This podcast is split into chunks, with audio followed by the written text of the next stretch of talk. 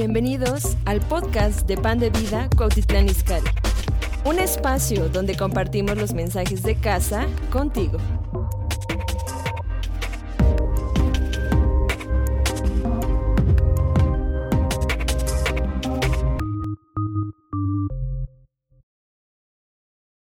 El tema es los pensamientos de Dios. Y voy a leer este versículo y después vamos a orar y vamos a, ver que es bien importante tener los pensamientos de Dios en nuestro corazón y cambiar nuestros pensamientos por los pensamientos de Dios. ¿Cuántos están aquí? Jueces 6:12. Y el ángel del Señor se le apareció y le dijo, el Señor está contigo, varón esforzado y valiente. Padre, gracias porque tú nos das tus pensamientos, tú tienes pensamientos de paz y no de mal. Señor, gracias por este día, gracias por todas las personas que están escuchando este mensaje. Háblanos, Espíritu Santo. Queremos escuchar lo que tú nos quieres decir. Te adoramos, te bendecimos en el nombre de Jesús. Amén. Este tema me vino porque yo sé que en este momento hay pensamientos en nuestra mente y esos pensamientos muchas veces son de Dios, muchas veces no son de Dios, pero la mayoría de los problemas son porque vienen esos pensamientos y empezamos a tener conflictos. Los, los pensamientos del enemigo son precisamente los que traen conflictos. Por ejemplo, voltea con tu vecino y lo primero que te va a, salir es a lo mejor este hermano o esta persona que está a mi lado, no lo conozco, no lo amo. Pero si pones los pensamientos de Dios y Dios te dice que amamos los unos a los otros, entonces ahora dale una sonrisa con cubrebocas y dile, te amo en el nombre del Señor, en el amor del Señor.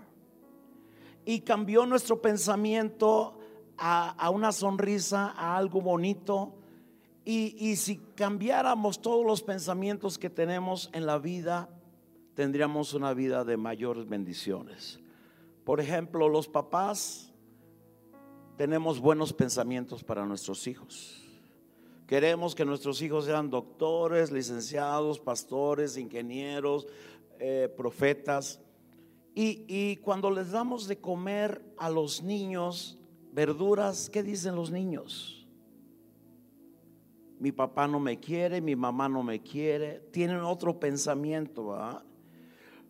Pero si pensamos las cosas que Dios piensa, Dios nos va a traer bendiciones grandemente. Dice Jeremías 29, 11, este no está ahí en lo que les di, pero Dios tiene pensamientos de paz y no de mal. En otras palabras, después de este momento Dios quiere que te vaya mejor en el siguiente momento, en el siguiente día. Dios quiere que vayamos de gloria en gloria, de victoria en victoria. Y yo me puse a pensar, Pablo y Silas en la cárcel, después de haber sido azotados, después de haber estado ahí tal vez sin comer horas, ellos estaban tristes, dolidos, pero ellos empezaron a pensar, pero Dios no nos ha abandonado pero Dios está con nosotros.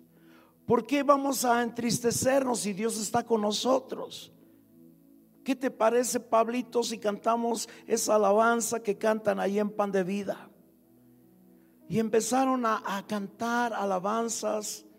Es algo que cambió su mente, es algo que cambió las circunstancias y eso ustedes saben la historia, hubo un temblor y todos fueron libres porque alguien cambió sus pensamientos de tristeza, de derrota en los pensamientos de Dios.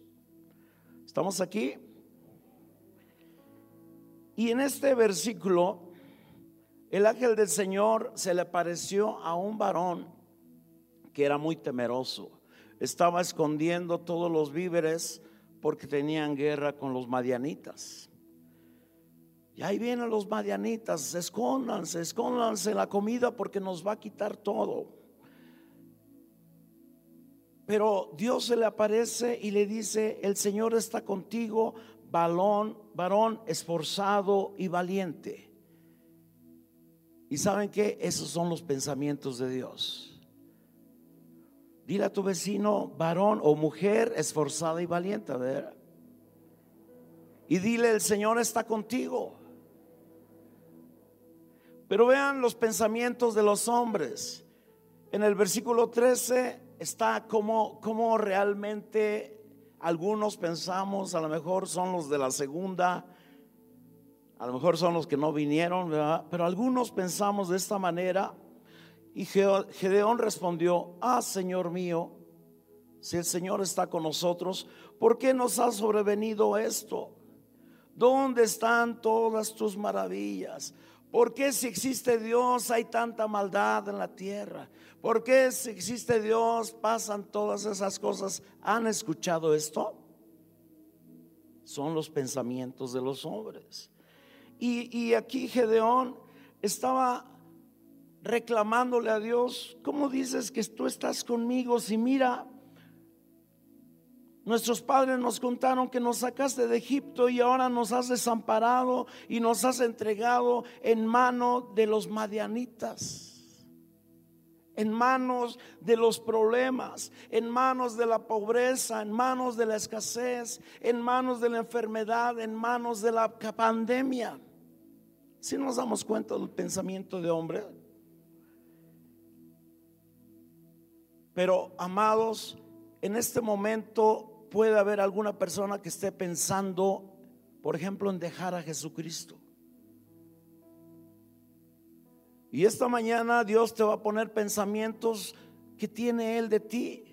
Él quiere que te vaya bien. Él quiere que prosperes. Él quiere que sanes. Él quiere que salgas de ese problema. Si te pregunto, varón esforzado y valiente, ¿qué me contestarías? Tremendo, ¿verdad? Pero fíjense, Dios sabía que Gedeón le faltaba valor. Dios sabe lo que nos falta. Dios sabe lo que te falta a ti y a mí, pero Dios lo provee, Dios nos da todo eso. Y aquí en el versículo 14 dice, y mirándole el Señor le dijo, ve con esta tu fuerza. En otras palabras, ve con este poder, ve con esta unción, ve con esta palabra y vas a salvar a todos los de Cuautitlán Izcalli. Vas a salvar a todos los del Estado de México. Vas a salvar a todos los de tu familia. Ve con esta tu fuerza.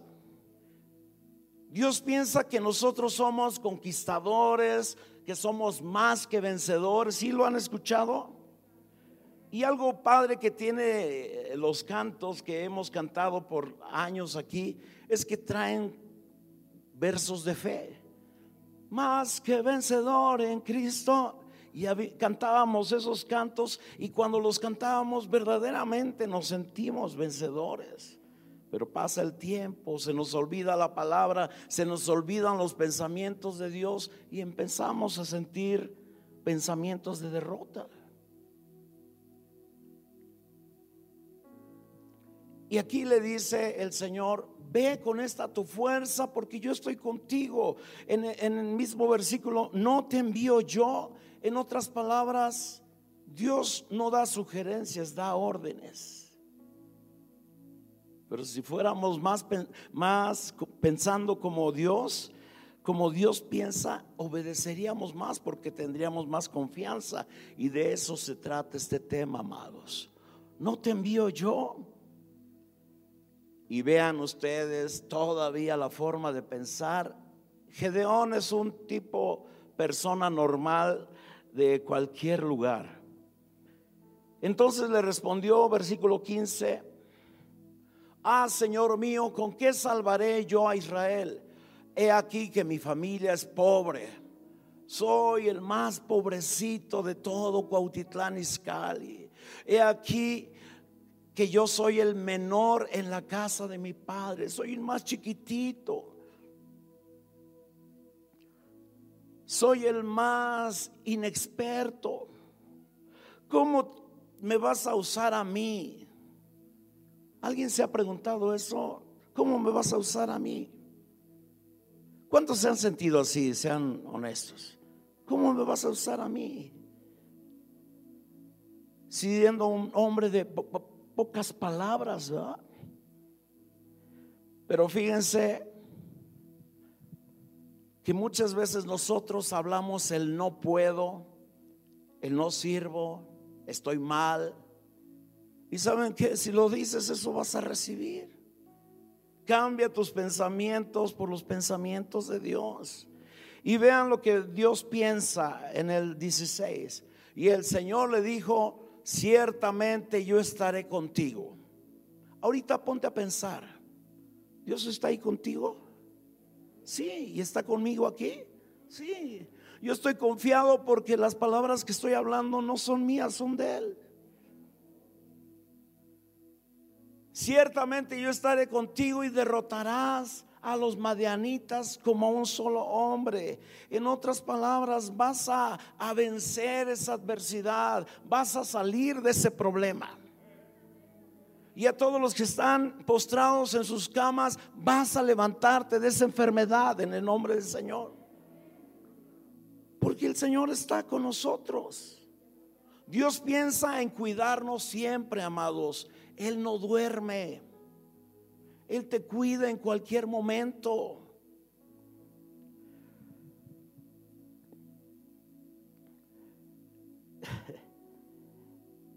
Entonces, si empezamos a escuchar lo que Dios dice de nosotros y empezamos a obedecer, vamos a darnos cuenta que vamos a ir de victoria en victoria. Versículo 17. Respondió Gedeón, y yo te ruego que si hallado gracia delante de ti, me des señal de que tú has hablado conmigo. Miren, algunos dicen, fui a escuchar la palabra de Dios y Dios no me habló nada. Amados, una, casi una hora de plática, en cualquier frase Dios te puede hablar a ti. Otra vez, en cualquier frase Dios te puede hablar a ti. Yo estaba recién salidito de, del mundo y llegué a Pan de Vida hace 28 años y estábamos en un salón de fiestas. Por primera vez escuché la voz de Dios. Yo venía con un cúmulo de problemas y yo estaba adorando en medio de la alabanza y así como tengo ahorita, yo tengo luces arriba de mí, pero sentí que se me prendió una luz. Y después oí, ya está hecho, solo espera.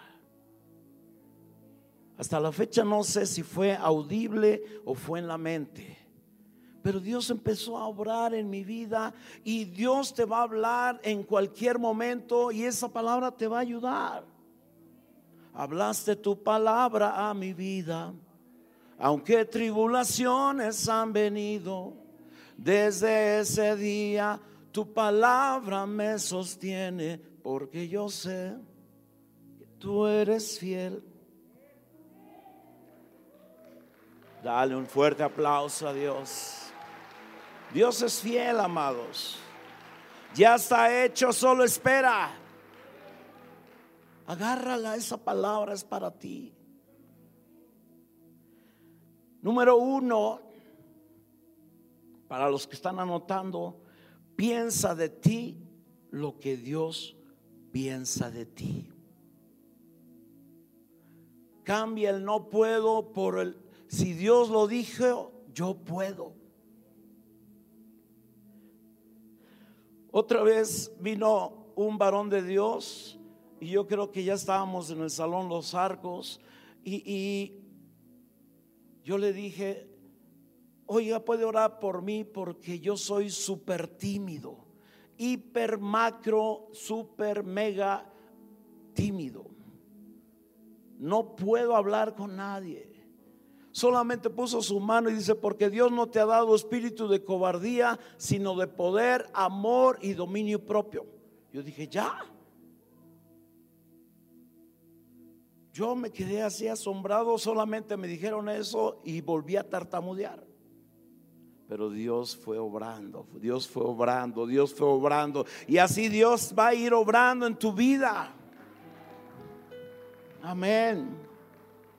Y miren, si Dios te está diciendo en esta mañana, varón esforzado y valiente, yo creo que Dios lo está diciendo porque sí nos cuesta trabajo levantarnos temprano a orar, ¿verdad?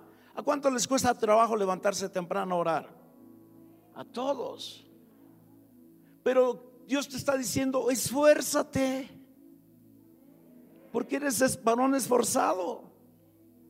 Entonces, como yo soy varón esforzado, pongo cinco alarmas, pongo mi y todo lo que me pueda despertar. Ahora tenemos una bocinita que le decimos, Alexa, despiértame. y, se y me despierta. Pero amados, si, si somos esforzados, pues vamos a esforzarnos a orar. Si somos valientes, vamos a atrevernos a hacer cosas grandes para el Señor. En los evangelismos, amados, ahí es donde algunos temblamos, pero ya cuando estamos en el, lugar de la batalla, es bien hermoso ver gente llorando.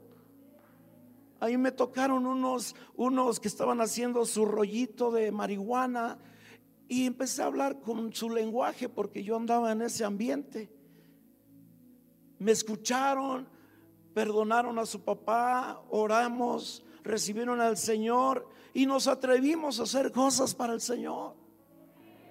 Pero en un principio estábamos así, ¿verdad? Pero si te atreves, entonces vas a ser varón valiente y esforzado, mujer valiente y esforzada. Piensa lo que Dios ha dicho de ti. En este mismo momento Dios está pensando cosas bonitas de ti. Una vez yo le estaba cantando una canción al Espíritu Santo y sentí que el Espíritu Santo me la cantó al revés, me la cantó a mí. Me estaba diciendo cosas de amor a mí. Y digo, así es su amor, amados. Así es su amor. Dios tiene pensamientos de bien y no de mal. Sus pensamientos son más altos que los de nosotros. A lo mejor nuestros pensamientos solamente es ver el alpiste como los pollitos, pero Él ve como las águilas, todo desde arriba. ¿Y sabes cómo vamos a, a cambiar nuestros pensamientos? Aquí están los pensamientos de Él. Aquí están. Cuando tú leas un versículo, léelo y en lugar de ponerle Gedeón, Alfredo, varón esforzado y valiente. Ponle tu nombre, Pancracia, varón, mujer esforzada y valiente. número dos, piensa todo lo bueno, amados. Cambia tus pensamientos. ¿Han oído esa frase de, ay, creo que me va a dar? ¿La han oído? Pásenle a su pobre casa. Usted perdone, pero Filipenses 4:8, Dios nos dice que pensemos pensamientos buenos. Y los vamos a leer todos, pero esto es, Dios quiere que pensemos cosas buenas de nosotros, porque Él los tiene de nosotros. Por lo demás, hermanos, a ver, vamos a leerlo todos fuerte ahí en su casa. Si lo tienen ahí, léalo. Uno, dos, tres. Por los demás, hermanos, todo lo que es verdadero, todo lo honesto, todo lo justo, todo lo puro, todo lo amable, todo lo que es de buen nombre, si hay virtud alguna, si algo digno de alabanza, en eso pensad. No puedo. No digas, no puedo. Es que soy un pecador. No digas soy un pecador. Piensa en las cosas verdaderas. ¿Cuáles son las cosas verdaderas? Las de Dios. Las otras son las mentiras.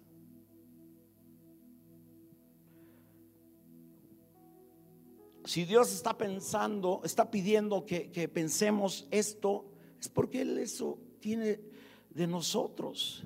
Y a mí me encanta saber que soy una buena idea de Él.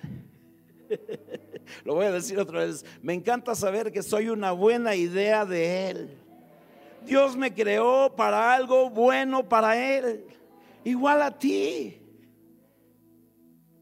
Tú fuiste una buena idea, no fue una chispoteada. Tú fuiste una buena idea.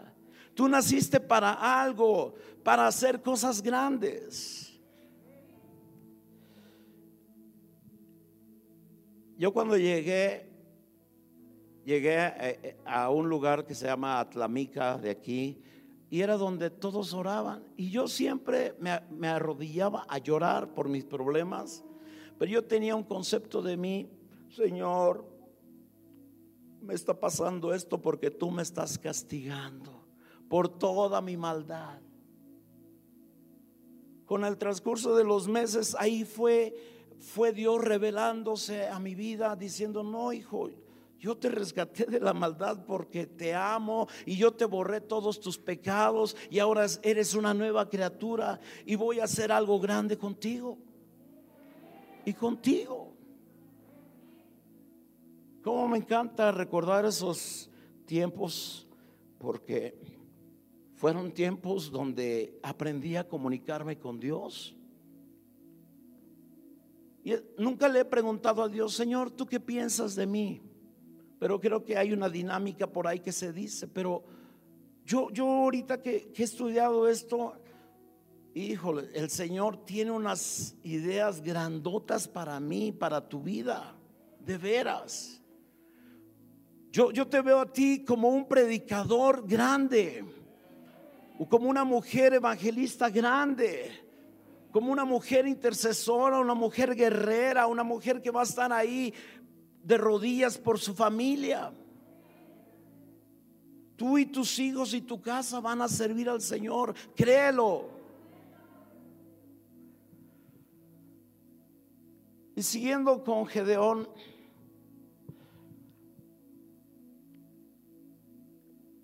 el Señor está contigo, varón esforzado y valiente.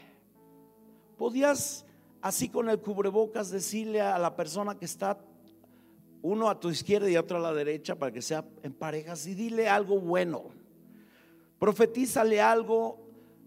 Por ejemplo, yo ahí en la casa yo declaro que esa mujer que está en cama, Dios te sana. Empieza a declararle algo. Empieza a declararle, dile, yo creo que tú vas a prosperar. Yo creo que el año que viene vas a traer un auto nuevo yo creo que tus hijos y tú y, toda tu casa van a servir al Señor. Yo creo que el grupo de alabanza va a grabar un CD. Yo creo que en esta iglesia va a ser reconocida y van a haber más visitas. Más gente se va a llenar y va a haber más reuniones, amados. ¿Por qué? Porque son los pensamientos del Señor. Le dijiste, tú eres un hombre de Dios. Le dijiste, tú eres un hombre próspero, una mujer próspera, un guerrero de Dios, un hombre fiel, un hombre valiente. Eso es lo que piensa Dios de ti. Ahora contéstale a esa persona, todo lo puedo en Cristo que me fortalece. Ninguna arma forjada contra mí prosperará.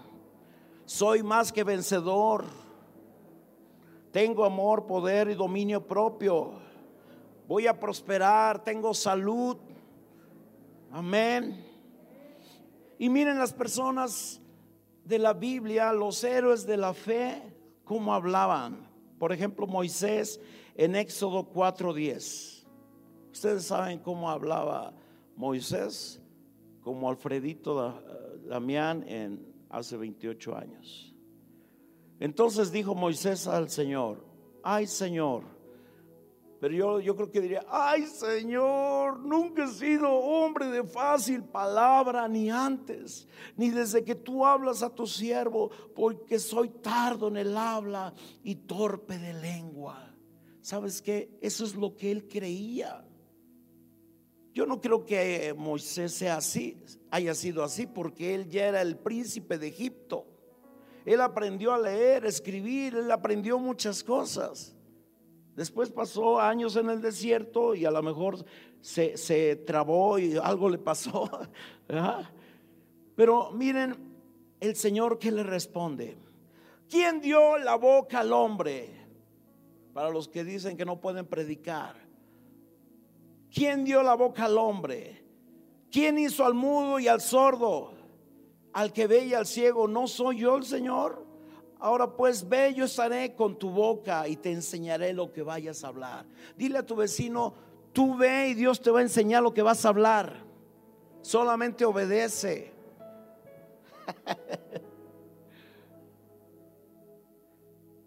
Versículo 13. Y él le dijo, ay Señor, envíate ruego por medio del que debes enviar. Heme aquí, envíalo a él, ¿ah? como alguien por ahí. Pero versículo 14. Entonces el Señor se enojó contra Moisés. Hasta ahí. Amados, yo lo que menos quiero es traerle enojos al Señor. Yo creo que si tan solo viéramos la bendición que hay detrás de dar la palabra a alguien,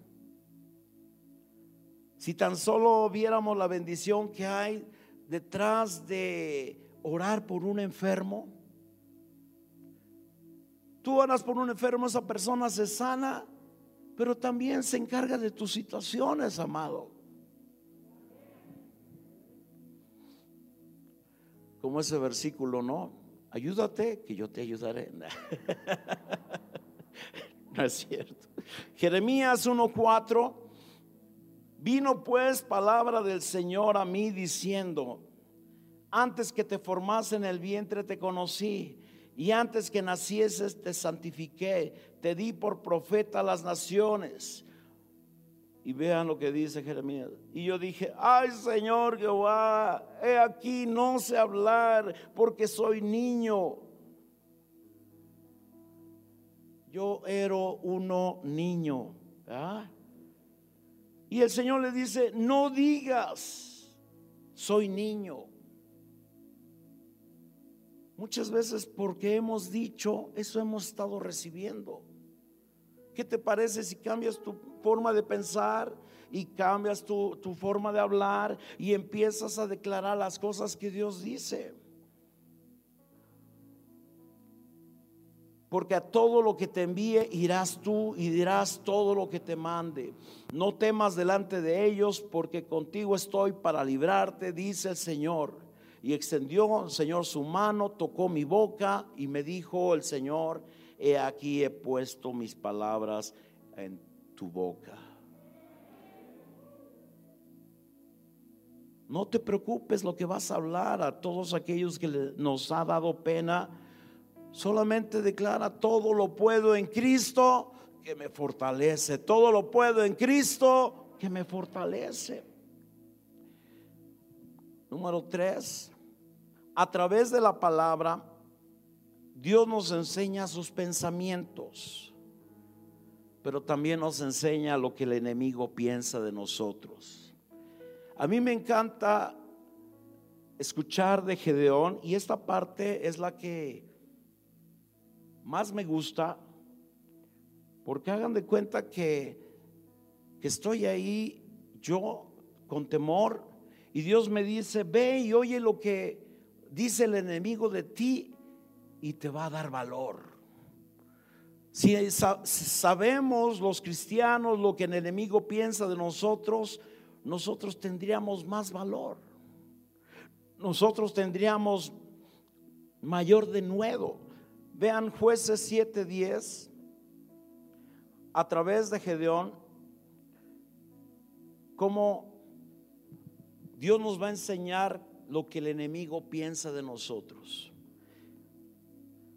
Dios le dice a Gedeón, y si tienes temor de descender, yo pregunto, ¿tenía Gedeón temor de descender al campamento de Madianitas? Sí, ¿verdad? Sí. Tú podrías ir a un bar donde tocan rock feo, satánico, a predicar.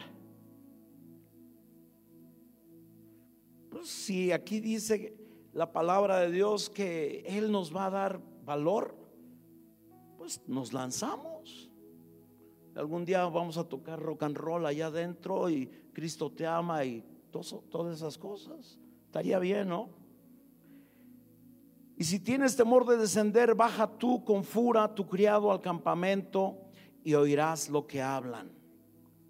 Oye lo que el enemigo dice de ti y tendrás valor. Ustedes saben la historia. Versículo 13.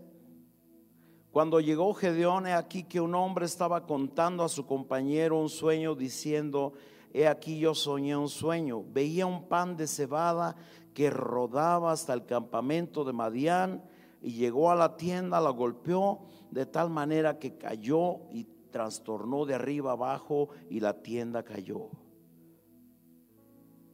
Y su compañero le respondió y dijo, esto no es otra cosa sino la espada de Gedeón, hijo de Joás, varón de Israel. Dios ha entregado en sus manos a los madianitas con todo el campamento.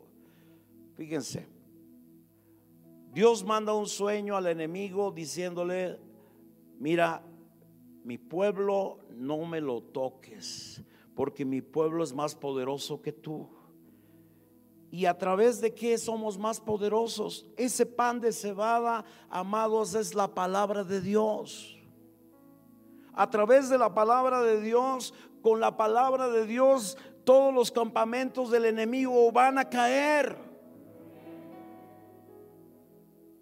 Yo creo que es algo que también tenemos que hacer en nuestros tiempos de oración, declarar la palabra de Dios. Declara que tus hijos van a servir yo y mi casa serviremos al Señor. ¿Dónde está eso? En la palabra. Son los pensamientos del Señor. Y a través de eso tú vas a ver a tus hijos.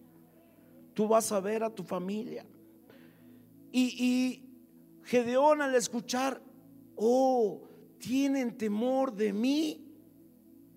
Y yo era alguien que tenía temor. Yo, veo aquí que, que Gedeón cambió sus pensamientos por los pensamientos de Dios. Y ese es el mensaje.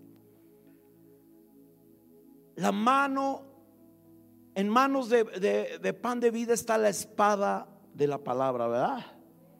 Y así como dicen, esto no es otra cosa que la espada de Gedeón, la espada de pan de vida. Nosotros podemos hacer grandes cosas con la palabra y el enemigo está temblando a través de esto. ¿Sí o no? Yo lo estoy leyendo mal. Versículo 15. Vamos a leerlo todos. Y Gedeón es pan de vida o es tu familia o eres tú. Dilo fuerte. Una, dos, tres. Cuando Alfredo oyó el relato del sueño y su interpretación, adoró y vuelto al campamento de Israel dijo, levántense, porque el Señor ha entregado el campamento de Madián en nuestras manos.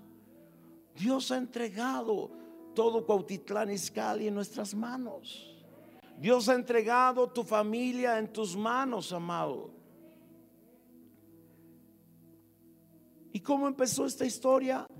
con alguien que tenía temor, con alguien como tú y como yo, con alguien que empezó a escuchar la voz de Dios, varón esforzado y valiente, todo lo en Cristo, todo lo puedes en Cristo que te fortalece. Y empezó a cambiar la mentalidad de Gedeón y tuvo victoria.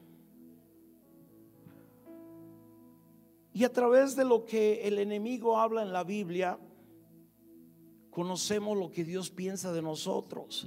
Sabemos, ¿sabrían ustedes que Dios quiere que nosotros fructifiquemos y nos multipliquemos?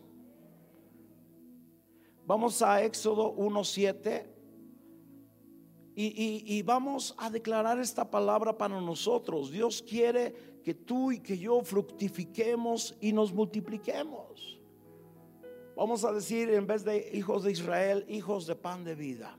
Los que están en su casa también dígalo. Una, dos, tres. Y los hijos de pan de vida fructificaron y se multiplicaron y fueron aumentados y fortalecidos en extremo y se llenó de ellos todo Cuautitlán, Iscali, ¿verdad?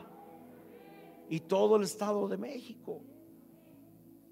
Pero vean el versículo 10. Esto es lo que dice el enemigo. Ahora pues seamos sabios para con él, para que no se multiplique.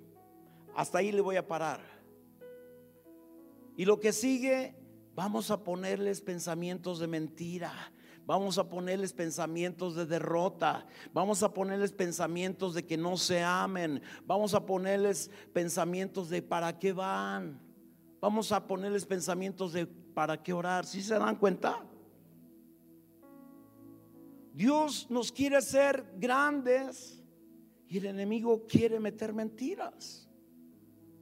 Por eso Dios nos está diciendo que pensemos todo lo verdadero, no las mentiras. ¿Cuántos están entendiendo? A ver, levante la mano. Ahora levante la mano los dormidos.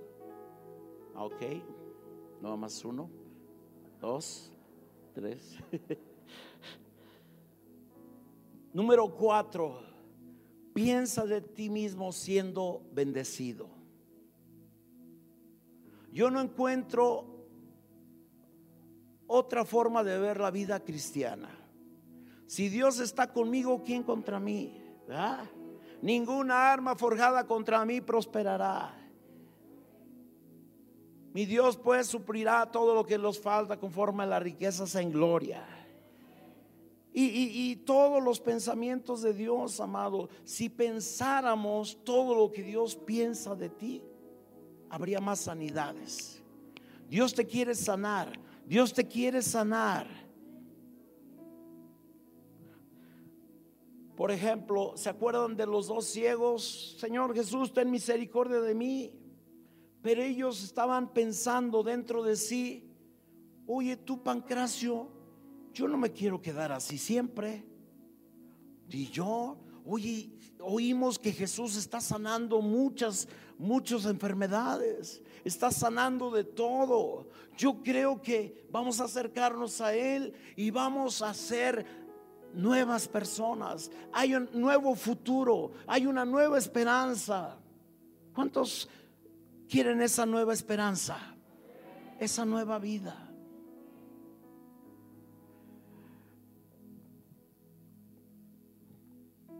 Si hay alguien enfermo, Dios te dice, no te vas a quedar así.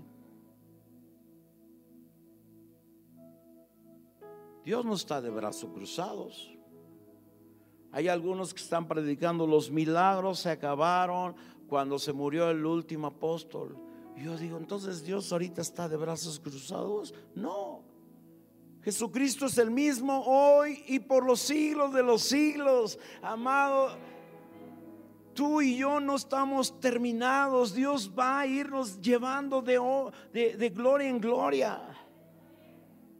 Fíjese, este es un testimonio. A mí me regalaron un cassette, todavía no era cristiano, y me regalaron un cassette cristiano. Y ahí decía, aquel que la buena obra empezó. ¿Alguien la conoce? ¿Alguien es de mi generación? Nadie, ¿verdad? Bueno, pero ese canto de que habla de que el que la buena obra empezó la perfeccionará. Si empezaste así como un carbón en bruto, ahora ya Dios te va a hacer un diamante. Pero va a ir el proceso, vamos a ir de gloria en gloria. Pero creo que todo esto va a empezar cuando nosotros cambiemos nuestros pensamientos. Por ejemplo, el ejemplo que hice ahorita tú volteaste a tu vecino y dijiste en tu corazón, esta persona no me quiere. Y estamos muchos aquí pensando, aquí no me quiere. El líder de alabanza ni me saluda. Pues a veces estoy pensando en los micrófonos, en el sonido, en las canciones, y pues a veces veo para adentro, ¿ah? Pero no pienses así, piensa que yo te amo y tú me amas. Y estos dos ciegos se acercaron al Señor Jesús y, Jesús le dijo, ¿creen que puedo hacer esto? Ellos dijeron, sí, creemos. Y entonces conforme a su fe fue hecho. Y, y aquí yo veo que en todos los milagros que hay en la Biblia son gente que le creyó a Dios. Tu postrer estado va a ser mejor que este, amados. ¿Qué es la fe? La fe es la certeza de lo que se espera, la convicción de lo que no se ve. Ellos no podían ver en lo físico, pero tenían pensamientos. Los ciegos estaban pensando, yo quiero ver, Señor, yo quiero ver, Señor, yo quiero ver, Señor, yo quiero ver, Señor, yo quiero predicar, Señor, yo quiero estar sano. Dios lo va a hacer.